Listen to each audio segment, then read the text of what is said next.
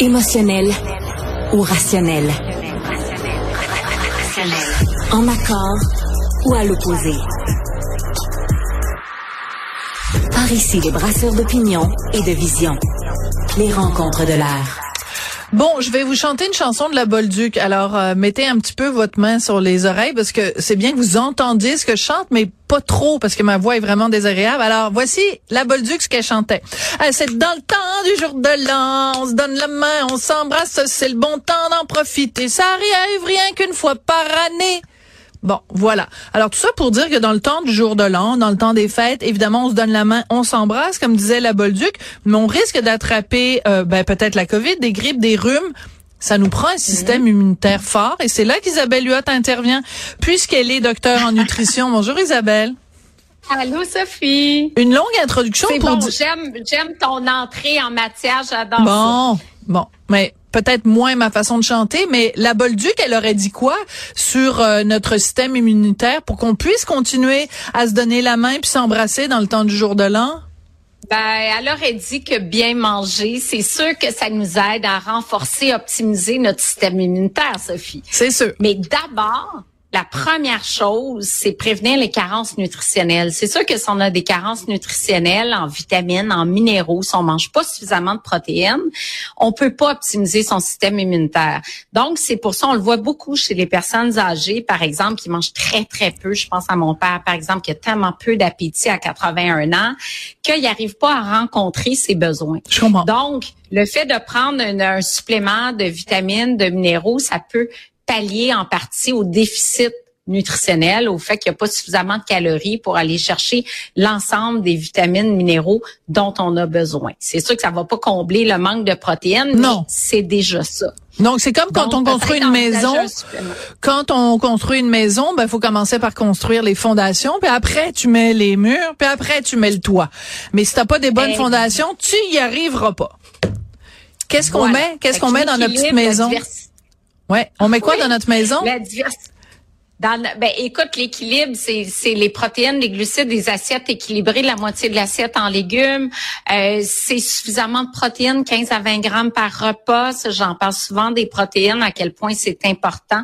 C'est vraiment la base de toutes sortes d'enzymes dans notre organisme aussi. Et euh, d'avoir, ben, faire le plein de, de, de vitamines minéraux. Puis le meilleur moyen, c'est de manger de équilibré, mais d'avoir une alimentation qui est variée aussi. D'accord.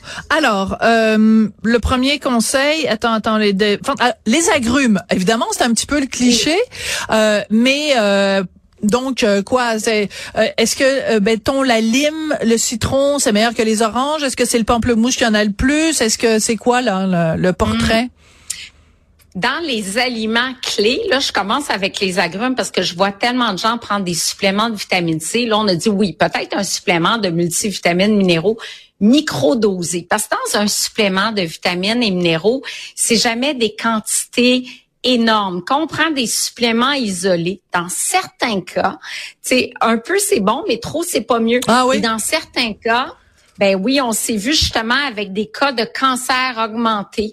Euh, je pense au bêta-carotène, augmentation du risque de cancer euh, du poumon, notamment chez les fumeurs. Donc, de prendre plein, plein de vitamines, c'est pas mieux multivitamine bien dosée. Dans le cas de la vitamine C, il y a beaucoup de gens qui prennent, je pense que c'est le supplément le plus vendu là avec la vitamine D. Les agrumes, c'est une source extraordinaire de vitamine C. Bon, c'est sûr que c'est plus facile d'aller chercher la vitamine C en mangeant une orange ou en mangeant deux mm. clémentines ou en mangeant un demi pamplemousse que de croquer dans un citron. Donc d'avoir des agrumes tous les jours nous permet de rencontrer nos besoins en vitamine C. Puis à partir du moment où les besoins sont rencontrés, on n'a pas besoin de prendre un supplément de vitamine C, sauf des cas extrêmes dans la littérature où, par exemple, tu as des soldats qui s'entraînent en extérieur dans ben des conditions extrêmes. On veut pas qu'ils attrapent le, scorbut.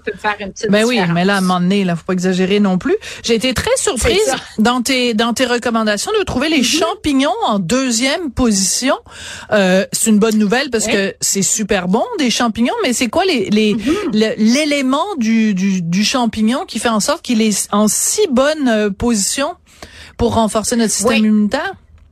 Bon, ben d'abord dans le champignon, euh, c'est une des rares sources de vitamine D et on sait que la vitamine D a un lien direct avec le système immunitaire. Donc vitamine D c'est pas juste pour les os, le supplément va nous aider. C'est le moment je conseille quand même de prendre un supplément de 1000 unités internationales par jour.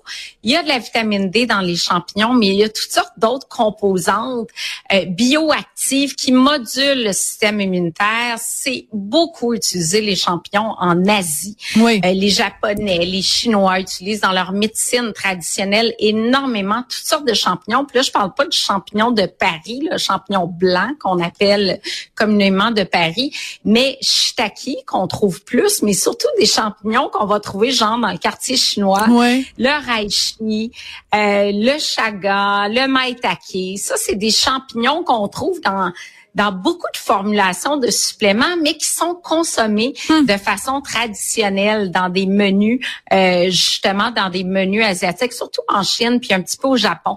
Donc, euh, on voit de plus en plus apparaître sur le marché des boissons fermentées avec du champignon et c'est vraiment tendance les suppléments à base de champignons aussi. Et tout ça dans le but, encore une fois, de rehausser le système de défense naturelle.